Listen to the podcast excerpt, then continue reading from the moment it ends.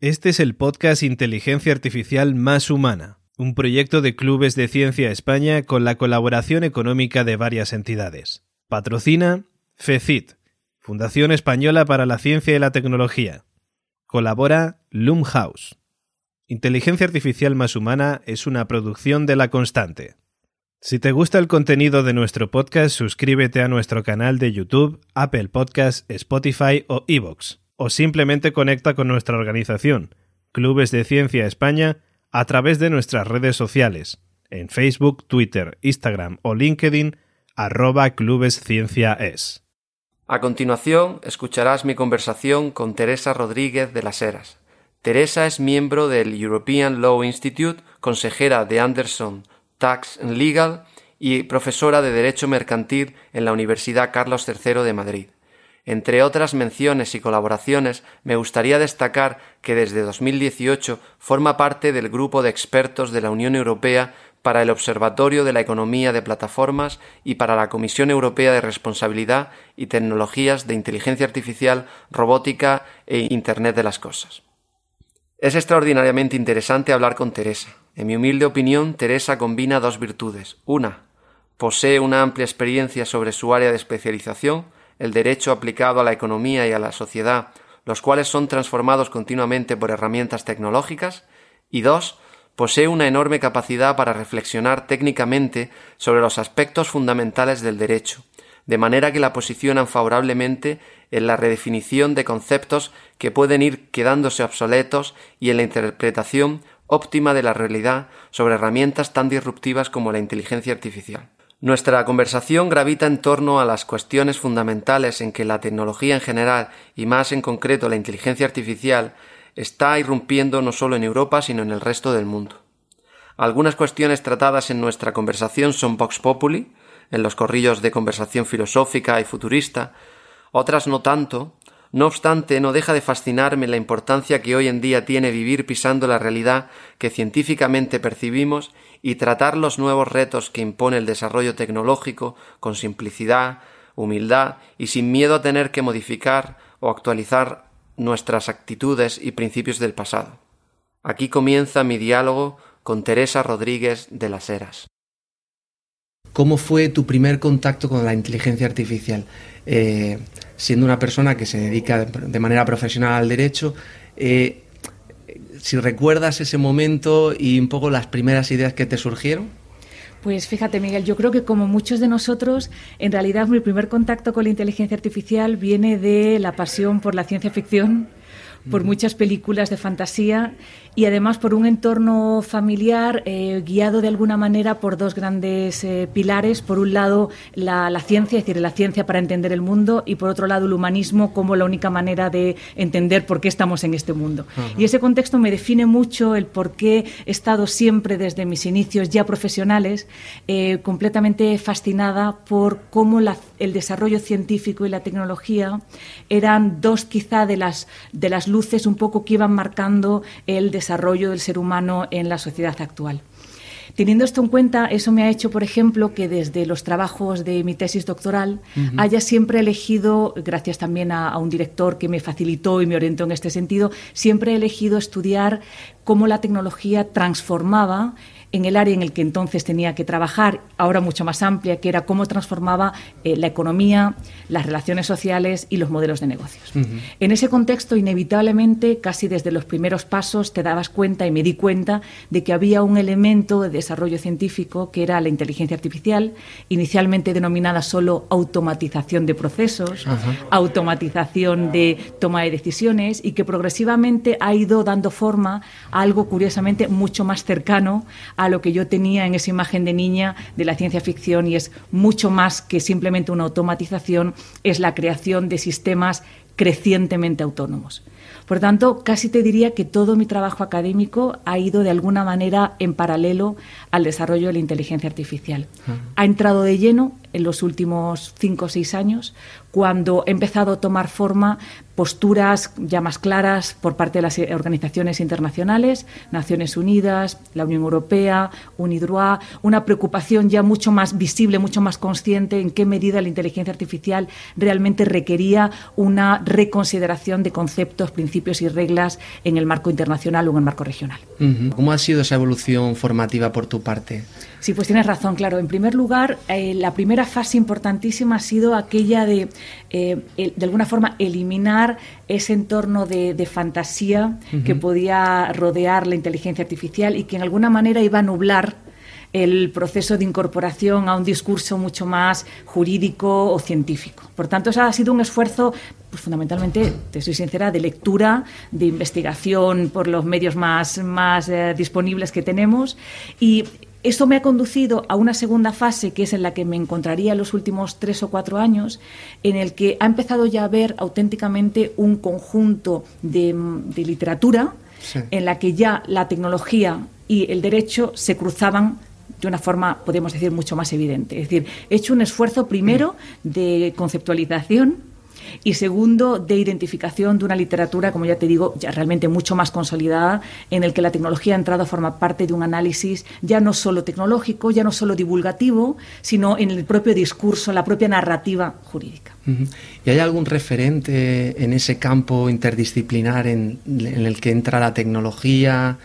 Eh, inteligencia artificial en concreto y el derecho en el que digamos te fijas un poco o sigues para, para aprender pues fíjate, eso me resulta. Estamos hablando a nivel internacional, claro. Me, resulta más difícil darte una respuesta concreta porque, eh, siendo miembro del grupo de expertos de la Comisión Europea en materia de inteligencia artificial y responsabilidad, me he encontrado con, con primer lugar, con una sorpresa, ¿no? Y la sorpresa es que profesores de enorme prestigio eh, que por edad y por generación, podríamos decir que, no están cercanos a la inteligencia artificial en su última oleada, eh, todos sentados alrededor de una mesa, nos encontrábamos en el punto de salida.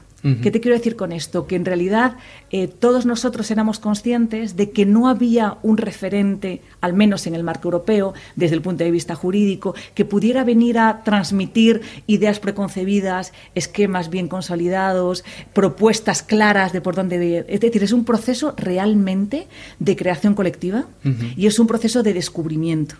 Es decir, tengo referentes sin lugar a duda pero no te diría que estamos en el momento en el que, como en otras eh, fases, en otros sectores, dices, no, hay una persona, hay un grupo de investigación, hay una universidad, que sigues porque realmente son pioneros, han dado pasos por delante. Mi sensación, con toda humildad, es que estamos todos creando una especie de, red y de trabajo colectivo en el que más bien es mirar a los lados, más que tener un referente único, ¿no? Bueno, es una oportunidad genial para trabajar a un nivel más horizontal, como se suele hablar ahora, y no tan jerárquico. Sí. Y bueno, entonces, desde ese punto de vista de que estáis todos un poco, todos los que os metéis en esto, iniciándoos y definiendo un poco eh, cómo trabajar, eh, ¿cuál es el marco teórico y de análisis eh, cuando uno se enfrenta desde el derecho a analizar temas tan disruptivos como la inteligencia artificial dentro de los negocios, dentro de la sociedad, eh, etcétera. Quizá te diría que uno de los momentos más, para mí, más fascinantes como, como descubrimiento ha sido precisamente este momento en el que el derecho se da cuenta de que hay una disrupción tecnológica compleja, de un crecimiento exponencial, tremendamente variada, y tiene que abarcar ese fenómeno y además convertirlo y conceptualizarlo con las piezas un poco de nuestro sistema jurídico. Entonces, ¿cuál es el marco teórico que, hemos utilizado y el que de alguna manera a mí me ha facilitado la aproximación al fenómeno y, desde el punto de vista jurídico? En primer lugar, lo primero que hacemos es identificas cuáles son los posibles usos y aplicaciones de esta tecnología en áreas o en situaciones que pudieran tener un efecto jurídico. Esto de alguna manera acota el ámbito. Es decir, bueno, hay unos usos y aplicaciones tremendamente relevantes, pero a lo mejor notamos y percibimos que no tienen un impacto no tiene un efecto jurídico inmediato o al menos perceptible en este momento. Una vez que identificamos esas áreas, podríamos decir, de impacto, pasamos al segundo momento que es para mí quizá el más satisfactorio ¿no? intelectualmente y es, muy bien, no nos vale con conocer cómo funciona la tecnología, qué es, sino en qué medida podemos darle una cobertura jurídica. Es decir, para nosotros, ¿qué es la inteligencia artificial? No es qué es la inteligencia artificial, sino para nosotros qué es la inteligencia artificial. Y esto nos ha llevado fundamentalmente a dividir la inteligencia artificial en tres componentes que interactúan entre sí y de los que inmediatamente identificamos que va a tener puntos de fricción o puntos de impacto con el derecho. Por un lado, esa idea de que está basada en algoritmos. Y lo digo con toda precaución porque, claro, muchas veces nosotros no hablamos con la precisión técnica que requeriría un análisis con una formación diferente, sino que convertimos en una serie de, como te decía, de conceptos, de piezas que nos, nos valen, nos sirven para hacer el discurso jurídico a continuación. Entonces, en primer lugar, la idea de los algoritmos. Los algoritmos, fundamentalmente para nosotros, lo que implica es procesos eh, instrucciones, conjunto de instrucciones que permiten llevar a cabo actividades, pero mucho más importante, que permiten llevar a cabo procesos de toma de decisión. Hablar de algoritmos para nosotros significa en qué medida podemos asumir que la toma de decisiones no está vinculada a un razonamiento exclusivamente humano, sino a un proceso predeterminado conforme unas variables, conforme unos modelos y además con un elemento creciente de autonomía.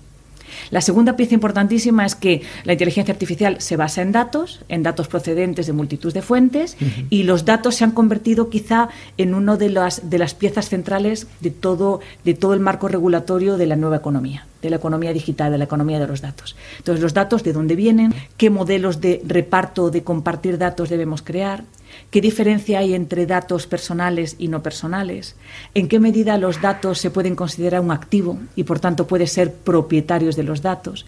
¿En qué medida perder datos o perder exactitud en los datos se puede considerar un daño susceptible de ser resarcido? ¿En qué medida puede haber una obligación de proporcionar datos? O sea que fíjate la línea de trabajo que se abre tan potente en un marco multidisciplinar en el que hay, eh, casi te diría que todos los campos del derecho implicados. Y el tercer elemento, que quizá es el más disruptivo, es esa idea de que la inteligencia artificial incorpora procesos de eh, autoaprendizaje, pues modelos deep learning, eh, modelos machine learning, que insuflan de alguna manera, ¿no? incorporan en la toma de decisiones un elemento de imprevisibilidad. Y aquí es donde quizá el choque con la dogmática tradicional del derecho es más profundo, porque eh, el derecho, naturalmente observando la realidad, había dividido las categorías que podían ser objeto y sujeto del derecho en dos, o eres cosa o eres persona. La cosa es inanimada, y la cosa está ausente completamente de la toma de decisiones. No atribuyes efectos jurídicos a las cosas, en términos generales, y no le atribuyes responsabilidad. Es la persona la que tiene responsabilidad, la que toma decisiones. Cuando tú hablas de autoaprendizaje, en realidad estás incorporando elementos antropomórficos, de alguna manera, eh, humanos, en, las cosas. Y esto crea una especie de, eh, de, tercera categoría híbrida entre la persona y la cosa que ha llegado incluso pues a, a forzar, a provocar pues propuestas tan provocativas, tan sugerentes, tan controvertidas, como la del Parlamento Europeo en el año 2017, cuando dijo, pues quizá si estos sistemas aprenden y son cada vez más autónomos, debemos pensar en tratarlos como personas. Y se propuso esta idea de la persona electrónica. Claro, yo, desconozco eh, mucho un poco el marco del derecho, en, qué términos se, se, maneja, pero sí que eh, entiendo que Aquí se están hablando de procesos, se están hablando de tomas de decisiones y eh, se están hablando de tomas de decisiones en, las que hay una probabilidad asociada. Exactamente. Eh, esa probabilidad asociada implica que a veces eh, se van a, a, tomar unas decisiones que se pueden considerar correctas, con una probabilidad asociada, pero han sido correctas, y otras veces que con una probabilidad asociada entre 0 y 1 van a ser consideradas incorrectas y esas incorrecciones pueden llevar a puntos como eh, pues generar algún problema, o sea, es un defecto, ¿no? Es un defecto que puede llegar a un problema sobre algo o incluso sobre alguna persona y, claro, ahí la legislación, pues que a la hora de reflexionar, yo pienso que eh, una persona intenta reflexionar en, en base a reglas. Pero cuando se mete la estadística, la probabilidad en cuanto a esa toma de decisiones, eh, claro, ¿cómo, cómo, ¿cómo se baraja esa situación? Sí, efectivamente. Has, tocado dos elementos muy importantes que, han sido, podemos decir, eh, las propuestas que se han barajado, que se han ponderado en este grupo de expertos del que te hablaba, de la Comisión Europea. La primera es, bueno, si los tratamos, este tipo de sistemas, por muy autónomos que los consideremos, en realidad son cosas, tratemos de eh, utilizar los conceptos y los principios y reglas que ya existen para las cosas que funcionan mal, para resolver los posibles efectos negativos que de ellas deriven. Y mencionabas muy bien un concepto defecto. El defecto está asociado a todo un marco regulatorio para proteger a la víctima, al ciudadano, al usuario, de daños producidos por lo que llamamos productos defectuosos. Pero claro, esto parte de una idea que mencionabas muy bien al hablar de probabilidad, y es que el defecto en realidad responde a unas expectativas razonables de seguridad estas son bien claras, son los que yo espero de un producto que funciona correctamente, que cumple con los estándares de, calidad y de seguridad, y el defecto es estar por debajo y haber causado un daño. Pero claro, como muy bien decías, si en realidad hay respuestas correctas de un sistema autónomo, porque de acuerdo con la probabilidad, de acuerdo con los datos, de acuerdo con las variables y de acuerdo con los objetivos que se han marcado en el diseño de este sistema, son correctas o son incorrectas simplemente porque no nos gusta el resultado final, pero no hay nada en el diseño ni en el proceso que podamos considerar defectuoso, ¿cómo, ¿cómo incorporamos en la lógica de productos defectuosos algo que nosotros mismos asumimos que no es defectuoso, sino exclusivamente imprevisible? o bien basado en reglas estadísticas, en una determinada probabilidad. Entonces, esa primera área, si te das cuenta, ha planteado una, una, importante reflexión, porque alejarnos de productos defectuosos ya implica una decisión de mucho más calado y es, por tanto, no son cosas, por tanto, no son productos. El segundo ámbito que mencionabas muy bien es cuando hablabas de sesgos. Claro, cuando de una manera, pues hombre, muy simplificada, ¿no? muy estilizada, un jurista se aproxima a los procesos de sistemas basados en inteligencia artificial para toma de decisiones, empieza a darse cuenta de que en ocasiones hay una serie de factores que hacen que el resultado final sea un resultado discriminatorio una valoración que es hecha por el, por el derecho. El derecho considera una decisión que utilice el género o la raza para aplicar un tratamiento no justificado y diferencial es un trato discriminatorio. Observa el sistema y, y se da cuenta, bueno, ¿de dónde viene este sesgo? El diseño del algoritmo no lo incorpora, la intención del diseñador, del programador o del operador del sistema tampoco incorpora el deseo de ser discriminatorio. Entonces, ¿por qué esa decisión, el resultado es discriminatorio? ¿De dónde deriva? Entonces, en ese análisis, como te digo, siempre muy simplificado que hacemos, nos damos cuenta de que hay varias opciones para valorar. La primera, que en realidad este tipo de sistemas lo único que hagan es mm, amplificar prejuicios existentes. Mm, es decir, en realidad no haces más que automatizar. Cuando automatizas, haces masivo. Cuando haces masivo, replicas, amplificas el efecto exactamente igual que, nosotros. mismos. Sí, sí. Exactamente. Sí, de hecho ahí yo pienso que es, es un problema que hay que tratar pero que quizás la raíz, eh, la que hay que tratar de verdad, es entre los seres humanos. Entonces, eh, me refería más al tema de defectos que pueden llegar a causar, por ejemplo, en el tema de coches autónomos, una, un, accidente, eh, tú has comprado un coche, tú has comprado un coche que tiene una serie de herramientas, entre ellas pues que puede conducir de manera autónoma, con una cierta supervisión, y, y claro, ahí eh, estadísticamente eh, se le habrán puesto una serie de umbrales donde a partir de esos umbrales se puede aceptar que, que funcione, de que se pueda vender, ¿no?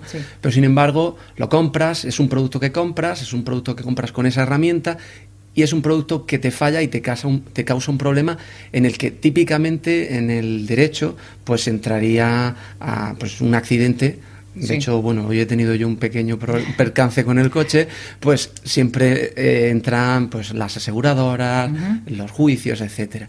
Y claro, ahí yo la verdad que tengo mucha dificultad para ver cómo se va a resolver ese problema. Efectivamente. hay un cambio de paradigma clarísimo, creo. Sí, efectivamente, hay un cambio de paradigma muy claro, por muchos motivos. De hecho, casi te diría por todos los motivos. O sea, todas las aristas del sistema actual se ven puestas en cuestión si pensamos en coches plenamente autónomos, de nivel 5, es decir, con autonomía absoluta, porque implican cosas como la siguiente. La primera, todo el régimen actual de, eh, como bien decías, de seguro y por tanto de, de, seguridad en el tráfico está basada en la idea de que hay, por un lado, un seguro obligatorio y, en segundo lugar, un, un conductor. Hablar de un coche autónomo implica que el conductor desaparece y que, por tanto, toda aquella responsabilidad, es decir, capacidad de control que atribuíamos al conductor, hay que ubicarlo en otro lugar. Porque si te das cuenta, el derecho, y ahora te, te doy algunas pautas más, el derecho en realidad lo que hace en materia de responsabilidad es identificar un riesgo, el riesgo de accidente, y lo que hace es atribuir el resultado, es decir, la responsabilidad, a aquel sujeto, aquel actor del sistema, que en principio esté o bien en mejor posición para reducir el riesgo, podemos decir, el conductor es el que tiene el control, por tanto está en la mejor posición para hacerlo, o bien colocas el incentivo adecuado para que adopte las medidas más eficientes para reducir el riesgo, que podría ser el conductor, pero podría ser el fabricante del automóvil. Entonces, con este paradigma de fondo, nos vamos a los coches autónomos y empezamos a darnos cuenta de cosas como la siguiente. La primera, hay multitud de actores que intervienen en la creación del riesgo. El fabricante del automóvil te puede decir, el automóvil no tiene defecto desde el punto de vista mecánico o electrónico. El defecto se ha producido o el fallo se ha producido porque los datos eran datos erróneos, parciales o insuficientes. Datos que le ha dado a través de 5G, pues por ejemplo, otro coche que está conectado a la flota ha habido una mala conexión. El mapa no se ha actualizado debidamente o el propio usuario ha hecho una personalización muy particular de conducción del vehículo que le ha hecho que en un entorno inadecuado esté teniendo un modelo de conducción diferente. Entonces, claro, eso que plantea, ¿a quién debemos atribuirle la responsabilidad? ¿Y por qué eso es tan importante? Porque el derecho siempre valora qué impacto puede tener una responsabilidad bien ubicada, pero también una responsabilidad mal asignada. Por ejemplo, si asignas mal, puedes estar desincentivando la innovación. Mm. Algo que, por ejemplo, en el contexto europeo le preocupa especialmente porque se encuentra con grandes gigantes a su alrededor que pueden estar llevando a cabo eh, una actividad competitiva mucho más poderosa, mucho más quizá liberada de restricciones y que pueda hacer que la competitividad región se vea tremendamente mermada. Por tanto, es una, un análisis de competitividad, es un análisis de innovación, es un análisis también de alguna forma de justicia. Es decir, ¿realmente es justo, es equitativo, es razonable imponer, por ejemplo, al operador de automóviles que sea responsable cuando todos los estudios demuestran que un porcentaje elevadísimo, parece que supera el 90% de los accidentes se deben a errores humanos. Y por tanto el fabricante lo que alega es yo estoy limitando la, el, porcentaje, la tasa de accidente porque estoy reduciendo los errores humanos. Sí, sí, parece razonable. Parece razonable. Entonces, eh, uno de, las, de los grandes problemas es no sabes por qué muchos actores a quién atribuir la responsabilidad y el problema es que si la atribuimos mal podemos crear un efecto pernicioso, indeseado de eh, frente a la innovación, la competitividad, la, equidad, la justicia. Ahondando más en este en esta idea, eh, me imagino que hay un punto también en este nuevo paradigma de que, por ponerlo, por simplificarlo, que la probabilidad entra en juego en cuanto a la, a la reflexión de los profesionales del derecho de cómo crear ese nuevo marco y de cómo definir esas nuevas acciones. Eh, que se necesita de personas técnicas, eh, técnicas desde el punto de vista de la inteligencia artificial eh, en este contexto, para poder asesorar un poco eh, cómo tratar ese problema que parece casi de estadística asociado con cómo tenemos que gobernar un poco la sociedad a nivel de legal eh, pero claro, yo desde ese punto de vista eh, pienso que también es, un es una situación bastante compleja para los que, bueno, yo me dedico a, la inteligencia artificial aplicada en los negocios y, claro, eh, para mí no es trivial reflexionar sobre esto y un poco asesorar bien. Entonces, ¿piensas que va a haber una, un aprendizaje ahí común entre ambas partes? Yo lo veo fundamental, pero fíjate qué interesante, es claramente recíproco. Por un lado, eh, el jurista inmediatamente, jurista, economista, ¿no? En mi caso, eh, percibimos inmediatamente que necesitamos un conocimiento mm, detallado, técnico, fiable, constatable con la realidad, por un lado, y por otro lado también observamos que hay una clarísima aportación recíproca por parte del jurista, del economista y de quizá un grupo o, de una de un humanismo de alguna forma eh, recontextualizado en la sociedad actual. Porque claro, preguntarse por la inteligencia artificial es preguntarse por defectos en la toma de decisiones, es preguntarse por drones y coches y vehículos autónomos, pero también es preguntarse por cosas como dónde colocamos la línea que distingue la personalidad de los objetos y qué implicaciones puede tener esto. Hemos estado reflexionando las últimas décadas sobre si, por ejemplo, los animales o la propia naturaleza podría ser tratada en algún sentido o en algún aspecto con elementos de personalidad, por ejemplo, que tuvieran derecho, derecho a no ser dañados. ¿Y qué podría implicar esto y qué beneficios podría tener para proteger el medio ambiente o evitar un trato inadecuado o, injustamente, podemos decir, no inadecuadamente violento contra los animales? Entonces, ahora la pregunta es, de un punto de vista humanista, ¿hacemos bien en tomar un poco la ruta de tratar la tecnología con los elementos eh, de la personalidad. ¿Qué implicaciones tiene esto? ¿Es una deshumanización o todo lo contrario? ¿Es volver a pensar como probablemente no se había hecho en los últimos, las últimas décadas, casi me atrevo a decir en los últimos siglos, sobre qué es el ser humano, hacia dónde tiene que ir. Por tanto, yo creo que efectivamente es recíproco el planteamiento y además tenemos que incorporar áreas que en un primer momento no estaban de alguna forma en primera línea ¿no? en, la, en la toma de decisiones. Ahí la verdad que abras, abres un, melón bastante interesante. Te voy a lanzar una cosa eh, que puede resultar un poco filosófica, ¿no? Y está conectada con el tema de la libre eh, decisión, ¿no? La libertad de decisión. Eh, obviamente, una máquina, un algoritmo, responde, después de haber sido entrenado con una serie de datos, a, a un input de una manera estadística, eh, y que es, computacionalmente sería muy difícil eh, discernir por qué ha tomado esa decisión, ¿no? Pero realmente, bueno, hay una formulación matemática. Hay. El ser humano, eh, yo no me quiero meter un poco en el, en el, tema de si el ser humano tiene libertad de decisión. pienso, o mi, mi, postura, es que una, igual que existen para analizar problemas escalas de tiempos, y dependiendo de la escala de tiempo, te puedes encontrar unas conclusiones u otras, o escalas espaciales. Yo pienso que la libertad de decisión es, una, es un problema de decir que sí tenemos o que no tenemos una escala neuronal. A nivel neuronal sí que podemos hablar de que hay una serie de mecanismos clásicos, ¿no? o se podrían decir como mecánica clásica, ¿no?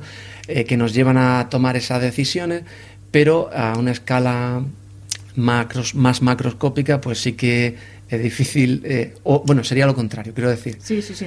Eh, entonces, eh, bueno, ¿qué, te, me imagino que, que esto es un tema que mm. también has tratado dentro de estos marcos de, de, la Unión Europea, de discusión.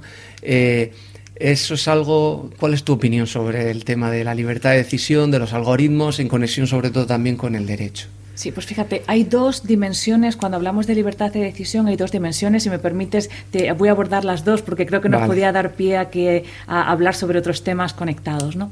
La primera es, ¿en qué medida estos sistemas autónomos, en la medida en que tienen un elemento de imprevisibilidad en sus decisiones, implican una auténtica libertad de decisión y qué implicaciones tendría. Y la otra es, curiosamente, la contraria, es en qué medida, rodeados como estamos de sistemas, de sistemas cada vez más automatizados, seguimos manteniendo nuestra auténtica, plena libertad de decisión sobre la que de alguna manera están inspirados nuestros eh, marcos constitucionales, ¿no? La auténtica libertad de decisión, libertad de expresión, autonomía de la voluntad. Entonces, fíjate, el primer aspecto que, abordamos es el que tú de alguna manera más, más clara indicabas. ¿no? ¿Realmente necesitamos calificar de libertad de decisión procesos que efectivamente asumimos como crecientemente autónomos para tratar sus problemas, es decir, para identificar sus riesgos y tratar sus problemas? Pues mira, yo te diría que creo que no creo que podemos ser mucho más pragmáticos en la manera de, abordar estos problemas de la siguiente forma. Realmente, mm, la libertad de decisión a qué está asociada? A dos efectos. El primero es que la libertad de decisión te lleva a adoptar decisiones cuyos resultados positivos o negativos se te atribuyen. Y la segunda es, la libertad de decisión es un ejercicio de un derecho fundamental. Por tanto, de alguna forma conecta con esa idea de una serie de, derechos que definen a la persona en sociedad, ¿no? en el marco normativo. El segundo no lo necesitamos para los sistemas autónomos. El primero es suficiente si nosotros somos capaces de buscar técnicas alternativas, mecanismos, reglas alternativas que nos permitan decir, en estos casos, los efectos jurídicos de esta decisión se van a atribuir a el sistema autónomo. Es decir, cuando ya sabemos que los mercados financieros funcionan con algoritmos que no solo toman decisiones de compra y venta, sino que a su vez crean otros algoritmos que a la vez dan forma a otros algoritmos, es decir, que ya casi pierdes el hilo conductor desde el que ha diseñado el, algoritmo originario, ¿qué es lo que nos preocupa? Lo que nos preocupa es si se toma una decisión que es eh, negativa, que tiene algún impacto negativo en el mercado, ¿quién es responsable? Y por eso la propuesta que te mencionaba antes, tan provocadora del Parlamento Europeo, que decía los sistemas autónomos son personas, no es porque tengan los derechos civiles y fundamentales de una persona, sino simplemente porque un sistema autónomo le atribuyes un patrimonio que va a ser responsable, es decir, al que se atribuyen los efectos jurídicos de esta decisión imprevisible.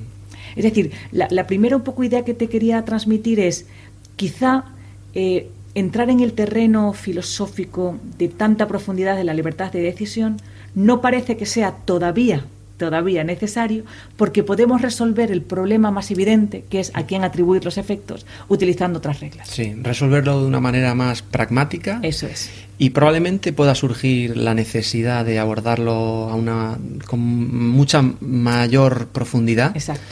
Pero bueno, eh, no tiene por qué ser abordado ahora si pragmáticamente se puede hacer. A mí me parece, o por lo menos he comprobado. Yo opino así también, ¿eh? Que sobre todo, si la decisión inmediata tiene otros fines, que los fines son favorecer la innovación, permitir el uso de la inteligencia artificial en todos los ámbitos, promover buenas prácticas en el sector, eh, mejorar sin lugar a duda eficiencia, reducción de costes.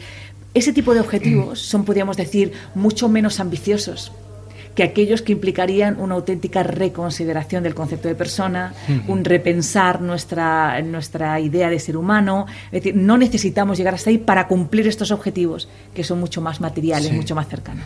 Quizá ese momento llegará cuando empecemos a empatizar con esos algoritmos eh, y con productos que incorporen esos algoritmos de una manera que incluso nos fuercen a nosotros de manera interna a luchar por esos derechos para ellos. ¿no?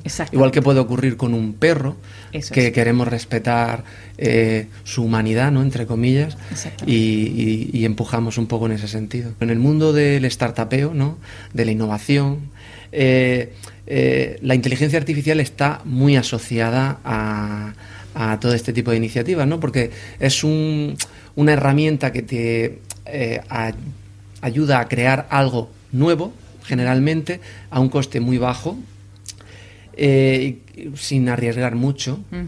Eh, pero luego la evolución de esto suele ser crítica en el sentido de que al final necesitas inversión, ¿no? Necesitas que te venga alguien y te invierta dinero después de que hayas creado, hayas tenido una idea, hayas creado un prototipo y hayas un poco incluso entrado a, vender algo, ¿no? Mm.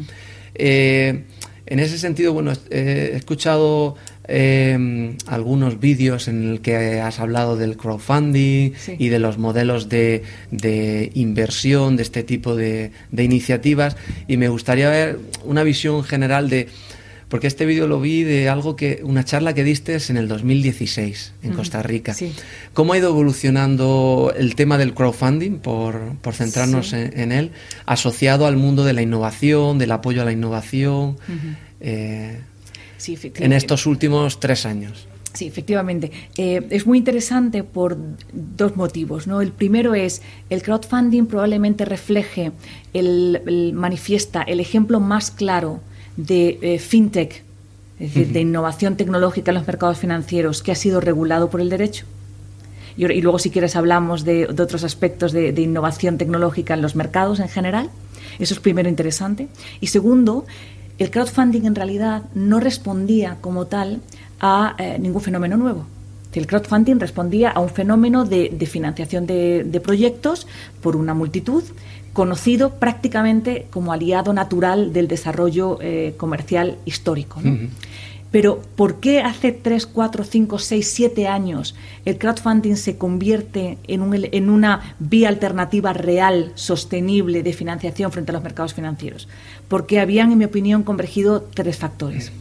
El factor eh, tecnológico, es decir, el crowdfunding en plataforma, es lo que ha hecho que una actividad perfectamente conocida, adopte un perfil nuevo y merezca una atención. Se pueda escalar al, nivel necesario. Exactamente. En segundo lugar, un aspecto social que tiene que ver mucho con esta idea de la economía colaborativa, con la idea de la creación colectiva, con la idea de que la masa no se equivoca frente a estructuras jerarquizadas y, puntos tradicionales de referencia que empiezan a desmoronarse en la sociedad moderna. Y el tercer elemento, y por eso hago el discurso este, el tercer elemento era fundamentalmente económico, de coyuntura económica.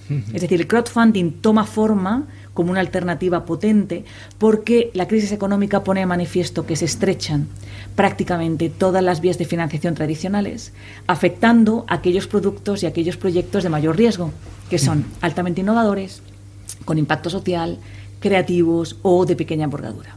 Entonces, el crowdfunding entra, me parece, en, el, en la sociedad actual en esos años porque es en ese momento en el que la coyuntura económica le da sentido. ¿Qué ha pasado en los últimos tres años? Se ha consolidado, en primer lugar, es decir, se ha consolidado el crowdfunding en todos los sentidos, en el sentido de que hay ya plataformas establecidas, sólidas de referencia, en primer lugar. Ha habido todo un movimiento de entrada y salida clásico de este tipo de proyectos, es decir, desaparecen las barreras de entrada, es muy fácil entrar, como, como indicabas antes, una startup entra con facilidad, pero luego no consigue escalar, no consigue la masa crítica y por tanto vuelve a perder, vuelve a perder relevancia y sale del mercado. Entonces se ha consolidado la economía. Pero es que en segundo lugar, lo más interesante es que el crowdfunding ha tomado otra forma y es que nace para casi vinculado a las microfinanzas, nace para pequeños proyectos, para startup, y resulta que ahora te encuentras crowdfunding de mercado inmobiliario. Es decir, proyectos millonarios en el que los actores no son ni emprendedores, ni son pequeñas compañías que necesitan entrar en el mercado, son grandes empresas, grandes financiadores. Es decir, ¿qué pone de manifiesto el crowdfunding? Que el crowdfunding nace para cubrir una, necesidad, pero se transforma en un nuevo modelo de hacer negocio. Ese es el crowdfunding sí. Yo creo que esas son las evoluciones típicas de algo que, como dices, se consolida, coge fuerza, solidez. Hay un punto, el segundo que has dicho, el tema de que es algo que tiene una naturaleza social, en la que involucra, eh, pues eso, a la sociedad, ¿no? Sí. Y tiene una escalabilidad muy grande. Y yo creo que ahí tiene como dos vertientes positivas. Una en la que, pues, tienes acceso a mucha gente pero otra es que la propia necesidad de estas ideas es que te la validen. Porque si a alguien no se le ha ocurrido antes, puede ser porque no tenga sentido mm. crear esta startup con esta idea, o porque nadie lo haya hecho y tenga sentido, pero mm, al final las ideas se transforman en productos cuando se validan por los usuarios, ¿no? Y el propio hecho de que tú te financies, pero a la vez te expongas a los propios o, los potenciales usuarios que sienten una empatía hacia ese producto, mm. Yo creo que eso es fundamental eh, a la hora de que eh, tenga esa vertiente adicional positiva. Completamente. Fíjate, cuando se habla de crowdfunding, y es una pena porque hemos incorporado este término eh, tomado del inglés, porque financiación participativa, que es el término que utiliza nuestra legislación, es menos frecuente, pero fíjate, crowdfunding en realidad solo se fija en un elemento, la financiación decir, buscar financiación de la masa. Pero como muy bien dices, en realidad el éxito del crowdfunding deriva de que transformas el propio proceso de la idea al producto. Es decir, tradicionalmente, simplificando muchísimo, la idea es que tú tenías una idea, lo convertías en producto, lo testabas, hacías una demo, hacías un prototipo y cuando efectivamente podías demostrar que había una cuota de mercado para ti potencial, entonces recibías la financiación. Y ahora lo que han hecho estas dos últimas piezas es que se invierten. Tú tienes una idea y la lanzas al mercado, a ver si alguien te la financia. Entonces, eso transforma también el cómo te ven lo que antes eran meros inversores y ahora son socios potenciales, clientes potenciales, co-creadores potenciales. Es decir, de alguna forma lo que haces es extender todo el proceso de creación de la idea a fases que antes eran puramente externas, eran exógenas al proceso. Pues yo ya tengo mi idea, ya tengo el producto, solo necesito un inversor. Un inversor que en ocasiones ni siquiera estaba interesado en el negocio. Lo único que quería era obtener una rentabilidad cuando se retiraba y obtenía la plusvalía. Entonces, claro, crowdfunding es en realidad un nuevo modelo para llevar a cabo actividades empresariales, culturales, innovadoras, absolutamente.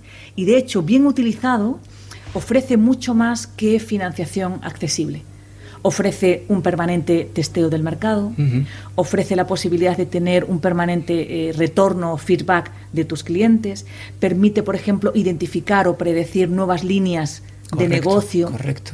Eh, entonces, eh, obtener datos, personalizar, em, incorporar al usuario y convertirlo en diseñador. Por tanto, eh, es una nueva manera, en el fondo, mucho más innovadora que el simple hecho de decir crowdfunding significa financiación del público. Ya lo son los mercados financieros desde su nacimiento. Sí, sí, sí. Y democrática. ¿no? Efectivamente.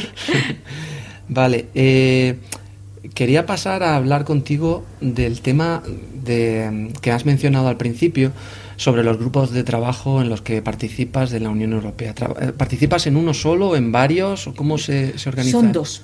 En este caso yo participo en dos grupos de expertos, naturalmente no son los únicos que la Comisión Europea ha constituido. El primero de ellos es un grupo de expertos que está formado por, eh, si no me equivoco, 14 realmente profesores de Derecho, y trabajamos para la comisión elaborando un informe que estará publicado en breve, en el que identificamos cuáles deberían ser las pautas de un marco de responsabilidad para la inteligencia artificial y otras tecnologías emergentes. Eh, incluimos Internet de las Cosas, blockchain y todos los sistemas descentralizados, Big Data Analytics, eh, eh, fundamentalmente. No creo que deje nada que sea particularmente relevante, pero la idea es que son ecosistemas tecnológicos que incorporan o están centrados alrededor de la inteligencia artificial. El otro grupo es un grupo que está muy conectado, pero tiene otra perspectiva más macro, que es el grupo de expertos de la economía eh, de plataformas, de la Platform Economy. Este grupo mucho más variado en cuanto a los perfiles de los que participamos. Perdona, cuando hablamos de plataforma, mm. ¿a qué te refieres? Excelente pregunta. ¿Es plataforma tecnológica o de otro tipo? E-, es uno, quizá el primer reto es que es una plataforma. O sea, fíjate, partimos de la siguiente idea. La economía digital para la que todos los organismos han estado trabajando en las últimas dos décadas. Era crear un marco adecuado para lo que antes era Internet, ahora ya no llamamos Internet, la llamamos economía digital. Se ha transformado. Ya no es una economía digital, es una economía de plataformas. El punto de vista de la plataforma desde esta perspectiva no es la plataforma tecnológica, es la plataforma en un sentido de modelo organizativo. Es decir, llevar a cabo una actividad con una, una estructura naturalmente facilitada por la tecnología, que es centralizada, operada por este operador central que llamamos Facebook, Airbnb, eh, plataforma de crowdfunding o empresa de fintech, eBay o Amazon, todo ellos son plataformas, lo que hacen es crear un entorno autorregulado que permite llevar a cabo una actividad que de no ser así no sería eficiente, no sería rentable, no sería interesante. Por ejemplo, la economía colaborativa nace vinculada a las plataformas. No es una actividad nueva, pero se hace viable, se hace rentable, se hace masiva cuando lo hace a través de una plataforma. FinTech y todas sus versiones, crowdfunding incluido, no es nuevo, pero se hace rentable bajo plataforma. Y así puedes imaginarte casi todas las, las actividades que hemos considerado innovadoras de los últimos años. ¿Y qué diferencia hay entre a nivel técnico de, conceptualización entre lo que sería una plataforma y un marketplace. Porque, por ejemplo, Airbnb, ¿no? que has, mencionado como plataforma, pero también es un marketplace, ¿no? donde hay gente que vende, ofrece algo y gente que lo compra ese, ese, servicio. En realidad es una subcategoría. Es una subcategoría del marketplace. Eso es, dentro de las plataformas. Curiosamente, esto fue, eh, mi tesis doctoral fue sobre plataformas electrónicas, pero en ese momento, la ley en el 2005, las únicas plataformas electrónicas eh, operativas y visibles eran marketplaces entre empresarios. Por tanto, es un trabajo sobre plataformas, pero centrado en lo que había, fundamentalmente las plataformas que eran marketplaces. Entonces, ¿qué es una plataforma desde este punto de vista? Es la categoría más amplia. Es la categoría que define, podríamos decir, el esqueleto, la arquitectura de cualquier modelo que adopte esta estructura que decíamos centralizada, autorregulada, operada por un ente central. Es decir, una red social como Facebook es una plataforma, una plataforma de crowdfunding naturalmente es una plataforma y un e-marketplace como eBay, Amazon o similar es también una plataforma, pero tiene una función muy específica. No es la interacción social, una red social, no es la inversión, crowdfunding, sino que es el, eh, el, desarrollo de una actividad económica basada en relaciones entre los usuarios de compra-venta, de cesión, de préstamo, etc. Ok, ok. Eh, bueno, eh, volviendo al tema de los grupos de trabajo, un poco, si se puede contar, cuéntame un poco cómo trabajáis, cómo os organizáis, qué métodos utilizáis, un poco de, dinámicas de trabajo para, para llevar a, cabo este trabajo que mencionabas al principio, que es empezar desde cero todos y llegar a construir algo que sea útil para distribuir eh, en toda la comunidad eh, económica europea. Pues fíjate, tienen dinámicas muy diferentes. Probablemente por el, por el sector, por el problema que queremos resolver y seguramente también por el perfil de los, de los miembros del grupo. ¿no? El grupo sobre inteligencia artificial y, derecho y responsabilidad se ha basado en lo siguiente. Primero, y fíjate qué interesante, porque esto podría ser un comienzo un poco particular, hemos tratado de crear un marco teórico. O sea, ¿qué necesitamos saber de la tecnología y las aplicaciones empresariales para nosotros resolver problemas con impacto jurídico? primero hicimos un marco teórico.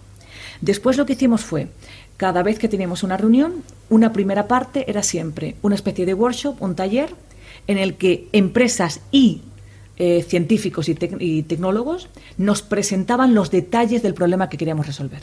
Por ejemplo, coches autónomos. Entonces, bueno, en la práctica, desde el punto de vista tecnológico, ¿en qué momento estamos? ¿Qué posibilidades hay? ¿Dónde veis la viabilidad? ¿Cuándo llegará este desarrollo de nivel 5, por ejemplo? Y por otro lado, desde el punto de vista de las empresas, ¿estáis trabajando ya en drones? ¿Qué hacéis? ¿Cómo lo veis de rentable? ¿Dónde veis que hay una cuota de mercado? Es decir, entender primero economía, mercado, eh, negocio y por otro lado eh, ciencia y tecnología. Sobre esto lo transformábamos en análisis jurídico. Y a partir de ahí hemos preparado un informe esencialmente jurídico, es decir, esencialmente teórico, con nuestros conceptos, con nuestras valoraciones. ¿Y os habéis dado cuenta en ese proceso de análisis jurídico que hay ciertas cosas de la tradición de análisis jurídico que se os quedan obsoletas eh, enfrentándose a este tipo de cosas tan disruptivas? Sí, sin duda sin duda. Por ejemplo, pues fíjate, eh, dos cuestiones. No, primera eh, es interesante porque esto marca claramente dos actitudes ante el cambio tecnológico, ¿no?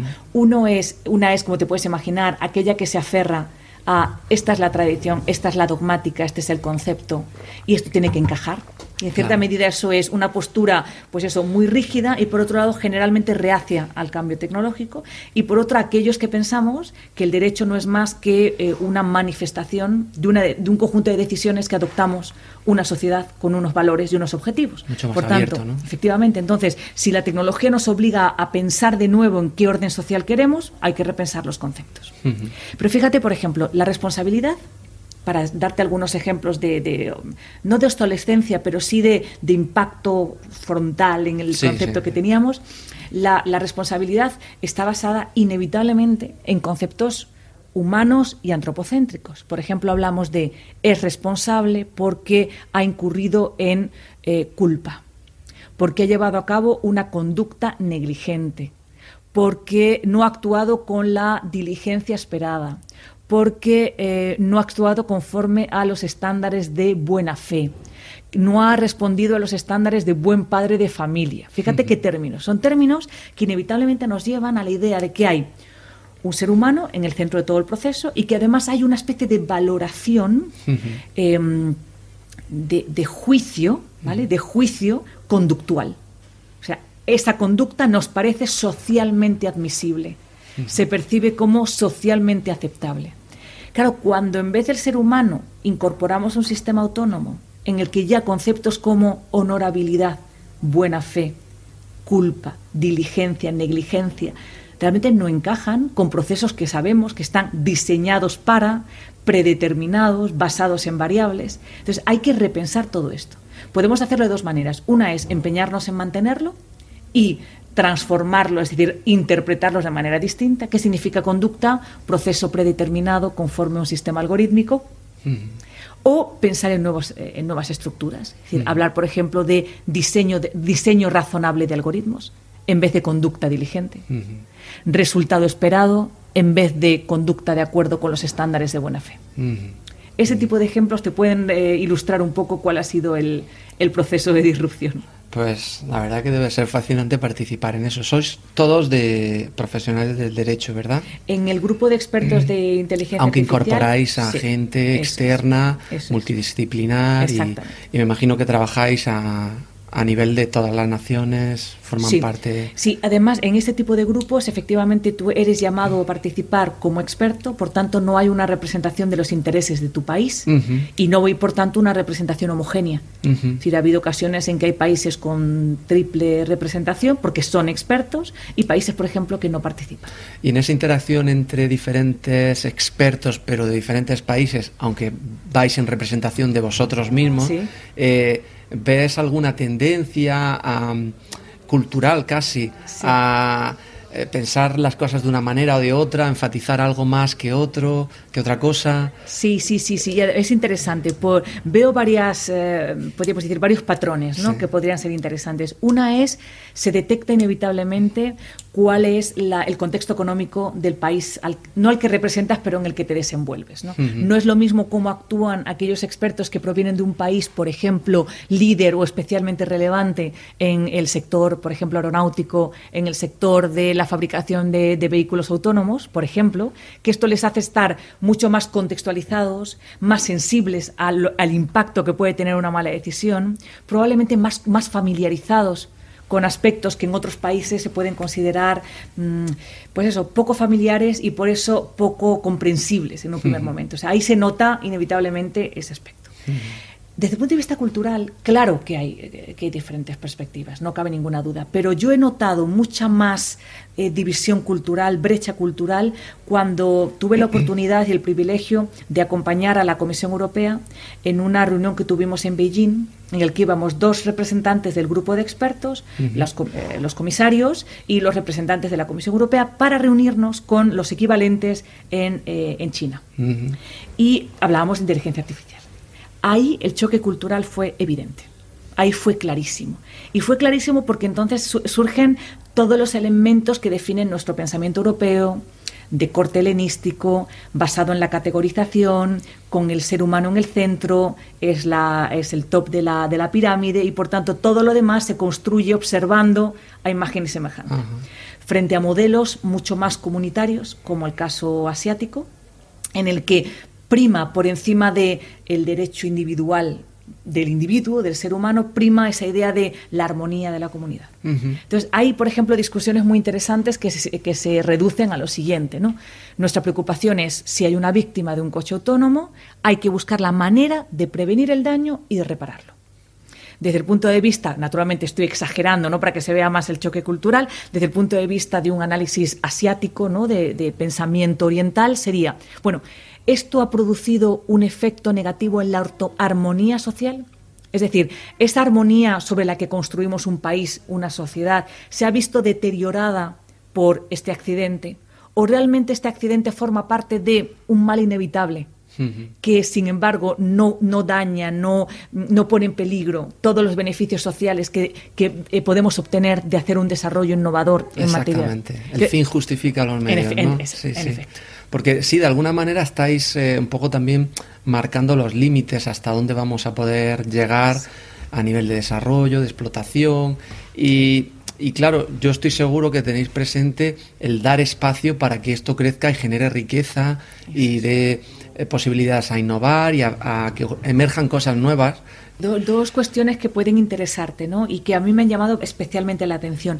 La primera es, me parece, y hago una valoración, pues eso, prudente, ¿no? Pero me parece que es una de las pocas ocasiones en las que el derecho, es decir, todos los, todas las fuentes de creación del derecho, han empezado a preocuparse por los efectos de un desarrollo tecnológico y científico antes de que tengamos una eh, constatación efectiva de que esa, ese desarrollo científico y tecnológico es aplicable de manera eh, sistemática, masiva, amplia, y empecemos a observar los problemas que derivan de él. Es decir, esa tradicional crítica que se le hace al derecho, que es absolutamente lógica porque forma parte de la manera de desarrollar el, el marco jurídico, que es siempre el derecho va detrás de la realidad, es que es lo normal. Es decir, el derecho observa la realidad, es decir, deja libre a la sociedad para que dé forma a, sus diferentes eh, decisiones y solo cuando estas decisiones empiezan a mostrar abusos, excesos o efectos negativos, interviene. Por tanto, exactamente. Y en este caso observo que hemos empezado a preocuparnos, incluso hasta el punto de preocuparnos qué pasará cuando vivamos de manera, eh, casi te diría, cotidiana con robots. Nos hemos preocupado ahora. Claro. De, hecho, yo creo que esto, eh, la primera vez que, el, día que te conocí, te lo comenté, que pensaba que era la primera vez que la gente del derecho se estaba preocupando en algo de una manera proactiva a una manera reactiva. Es decir, que empiezan a surgir problemas y, oye, tenemos que acotar esto. Y aparte de acotar, porque ese ejercicio lo estáis haciendo, creo que estáis dando un paso mucho más ah, hacia adelante para ver un poco el futuro donde se puede enmarcar y, definir un poco ese, páramo. Es que fíjate, hay, hay una decisión que es crítica y que es muy importante, es cuándo regular y cómo. Pero el cuándo es muy importante. Si regulas muy tarde, quizá los daños ya se han producido y son irreparables. Y ya has creado hábitos, estructuras que de alguna manera tienes que revertir y por tanto cuesta mucho más y es mucho más doloroso para, la sociedad y para la economía. Pero si tardas mucho en reaccionar, eh, perdón, si reaccionas, es decir, si, eh, regulas muy temprano, claro, regulas sobre presunciones, asunciones, una realidad parcial en proceso, regulas en realidad sobre unos estereotipos que luego la puesta en marcha de alguna manera desdice. ¿En qué momento debemos regular? Y este es un tema de, gran, que debo decir, de, mucho impacto en, eh, por ejemplo, la posición competitiva de un país y por tanto una claro, Claro, claro, para dar ese espacio o no darlo por precaución. Exactamente.